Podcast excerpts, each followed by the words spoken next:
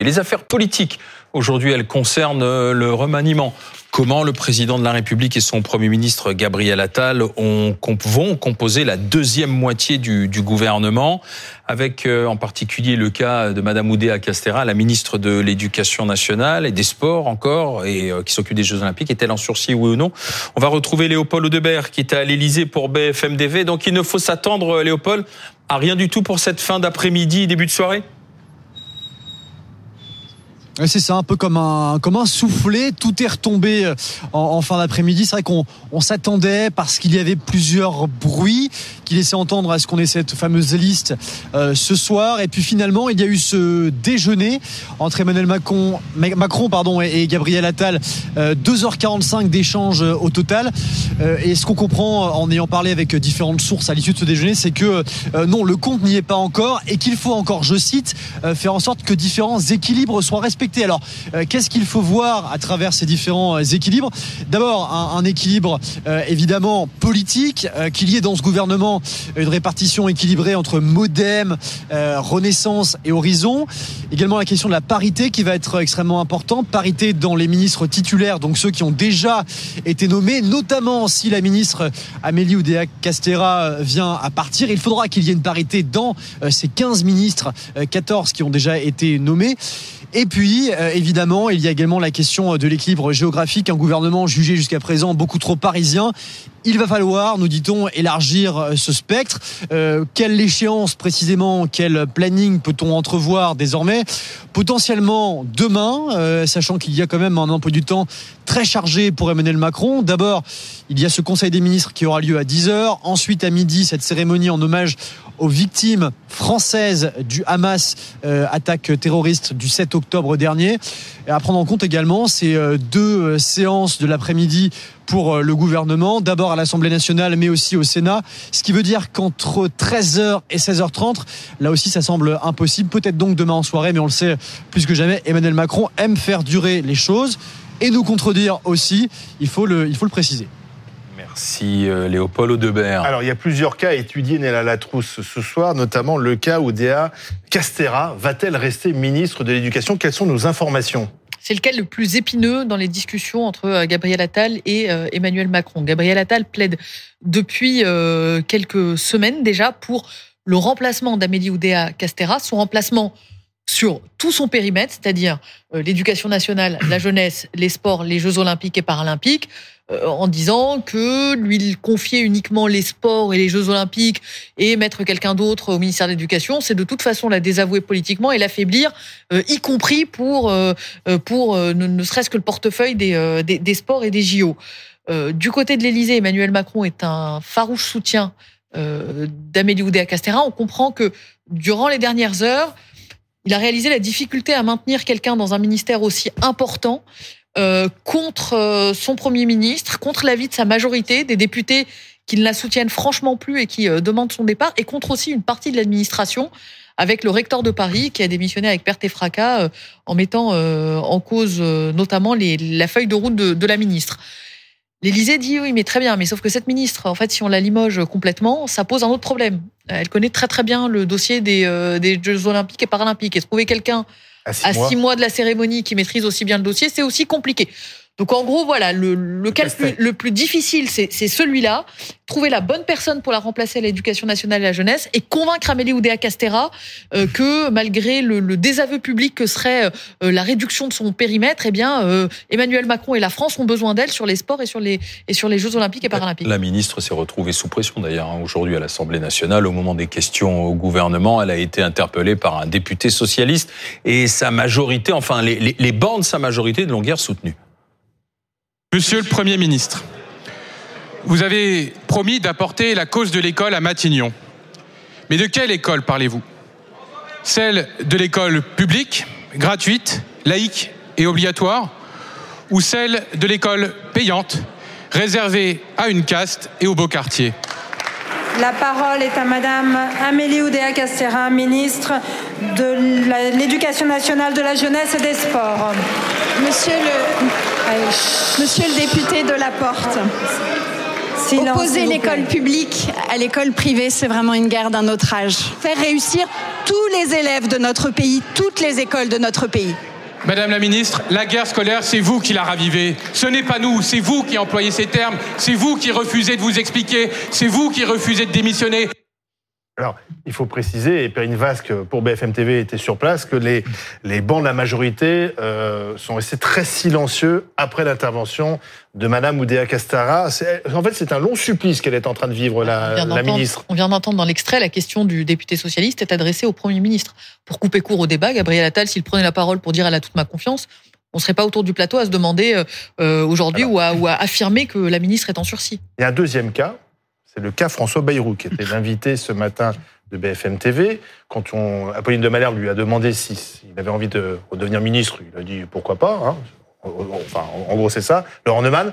Mais visiblement, c'est compliqué euh, d'introduire François Bayrou dans ce dispositif gouvernemental. Pourquoi? Alors d'abord, il faut dire une chose, juste pour compléter ce que vient de dire Nella, c'est que euh, Madame Oudéa Castera n'est encore à son poste que parce que le président de la République en a décidé ainsi. Elle ne tient donc plus qu'à un fil. Le Premier ministre veut s'en séparer, les ministres veulent qu'elle parte, la majorité veut qu'elle parte, les syndicats veulent qu'il- qu'elle parte, et maintenant la haute administration euh, envoie des signaux pour euh, expliquer qu'on ne peut pas travailler avec elle.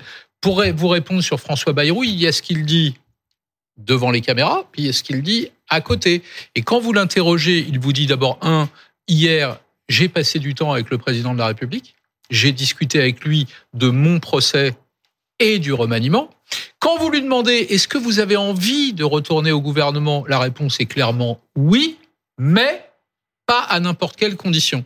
Et si ça dure, Et Donc, c'est ces conditions qui sont discutées et si moment. ça dure, c'est sans doute parce que les conditions qu'il pose euh, posent d'autres problèmes. Euh, par exemple, il ne veut pas que son entrée en gouvernement puisse euh, peiner un certain nombre de ses propres amis qui, du coup, par ricochet, n'y rentreraient pas. Et du côté du président de la République et du Premier ministre, on veut absolument re- respecter les équilibres entre le MoDem et les MoDem et les habits Oui, de Monsieur Édouard Il ne peut pas être ministre délégué ni secrétaire d'État. Donc, il faut lui faire de la place. Bah non, s'il rentre, euh, ce sera comme ministre de l'Éducation, Voilà, un, 30 ans mini- après. un ministre en plein Le retour. en l'occurrence. Euh, et est-ce que Il est com- au commissaire au plan aujourd'hui, euh, François Bayrou. Enfin, il me semble qu'il a déjà une, Ah, je vous confirme. une fonction. je vous confirme, et peut-être pour savoir si. peut-être qu'il serait obligé de quitter ses fonctions s'il entrait au, au Mais- gouvernement. Mais en tout cas, tout ça explique peut-être pourquoi c'est mardi, puis peut-être mercredi, puis peut-être jeudi. Et je rappelle que la deadline c'est vendredi. Pourquoi Eh ben, c'est vendredi parce que tout simplement les députés retourneraient euh, à l'hémicycle siéger et si on dépassait la date, il faudrait des élections législatives partielles, ce qui gênerait la majorité. Rosine Bachelot. Alors, la- l'arrivée de François Bayrou dans le gouvernement ne suscite pas que de l'enthousiasme, y compris à l'intérieur du gouvernement, parce que euh, on est partagé. Il a une solide réputation d'emmerde, euh, de, De casse-pied. Il est, il est point- Voilà. casse-pied. euh, qui va se, vouliez dire, Rosine qui va se mêler de tout. D'accord. y compris hors de son périmètre ministériel. Il se vante d'avoir euh, l'oreille du président et de discuter, etc. Et puis il y a ceux qui disent, pour reprendre une formule chiracienne, il faut mieux l'avoir dans sa tente et qui et qui pisse dehors plutôt que l'inverse. C'est une formule chiracienne classique. Mais en- On comprend très bien ce que ça veut dire. d'en revenir, Oui, d'en revenir aux fondamentaux. Euh, moi, je vois un scénario qui pourrait être possible parce que effectivement, on parle du ministère de l'Éducation. Il y a autre chose qui pourrait être possible, et je l'ai euh, un peu entendu chez certains, c'est de rétrograder ces journées aux affaires européennes et de le mettre aux affaires étrangères. Ça, c'est un scénario qui pourrait fonctionner euh, et qui, effectivement, le ministre des Affaires étrangères est vraiment sous la, la coupe du président de la République. Et moins. Et il y aurait moins de capacité de nuisance à l'intérieur du gouvernement qu'en étant ministre de l'Éducation nationale. Enfin, euh, Mais ça ne règle pas le problème de la ministre de l'Éducation. ah ben non, mais là il faut quelqu'un d'autre. Mais là, il y a, il y a- il y a des possibilités. Hein. Quoi- Quoi Euh, qu'il en soit, vous pensez que Mme Oudéa Castara, ses jours ou ses heures là sont comptés. Elle peut plus rester en l'état? Ah bah sinon c'est c'est du masochisme, Euh, c'est c'est du masochisme pour elle parce que je pense qu'il, qu'il- de voir cette femme, moi, je, ça- on a un sentiment de pitié. Elle est, elle est au bout de Voilà. sa vie. Elle, elle est défigurée de fatigue. Elle a, Hmm. elle a perdu, euh, elle a perdu 5 kilos. Elle est dans une tristesse absolue. Il faut absolument l'exfiltrer. Avant même que ce soit un problème politique, c'est un problème personnel. C'est de la cruauté que de la maintenir. Mais euh, Laurent Neumann, si jamais François Bayrou retournait rue de Grenelle 30 ans après au ministère de l'Éducation nationale, il y a une image qui va, qui va revenir aussitôt, Ah oui. qui avait marqué les esprits. On, on dit même qu'à l'époque, il avait gagné quelques points euh, euh, de, de popularité. C'était une campagne présidentielle déjà. On va la retrouver, on va la regarder ensemble? 2002, Bah oui, C'est la Eh oui. gifle? la fameuse gifle. un gamin qui lui fait les poches et tout à coup, réaction euh, instantanée de François Bayrou, la gifle. On regarde. Bah, Allons-y.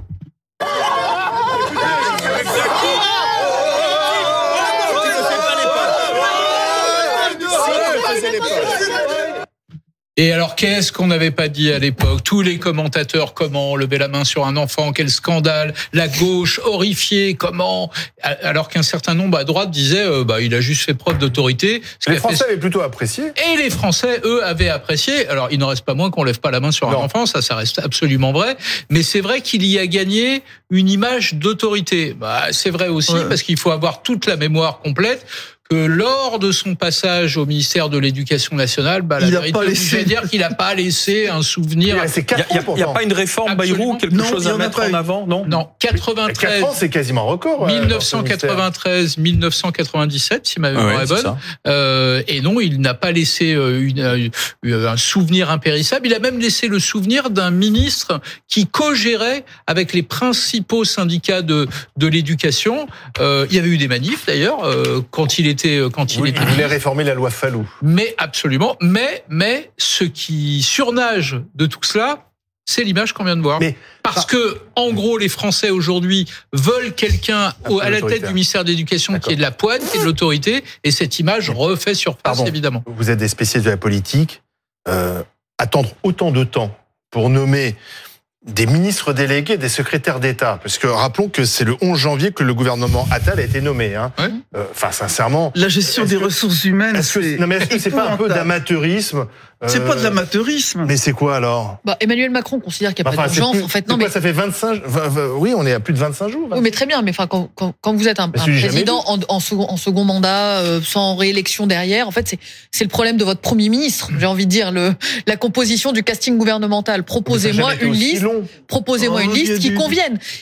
Oui, ça n'a Gabriel jamais été aussi long. Ça été enfin, aussi Le moins ça qu'on puisse dire, c'est qu'il y a eu une crise agricole. Le moins qu'on puisse dire aussi, c'est que ça n'a jamais été aussi Ouais. long. Mais souvenez-vous, le gouvernement d'Elisabeth Borne, on avait vécu la même chose Oui, les deux Emmanuel fois. Macron. Ça va venir, ça arrive. Est-ce que ça empêche la France de fonctionner Pas du Euh, tout. ça- Voilà. Est-ce que les Français- alors si, Est-ce que les certains Français sont dans la rue à dire vivement le Euh, deuxième non, mais Vivement certains- que le gouvernement certains soit secteurs sont même- certains secteurs sont tout de même embêtés. Je pense par exemple au logement, où les acteurs du logement santé. expliquent que c'est la santé. Santé, transport. les acteurs aussi. expliquent que ne pas avoir un interlocuteur à temps plein, c'est quand même un Mais vous problème. dites qu'il y a un problème de management Moi, je, je pense, pour avoir servi trois présidents de la République et, et très différents, que quand le pouvoir vous échappe, le seul pouvoir qui vous reste, c'est la nomination.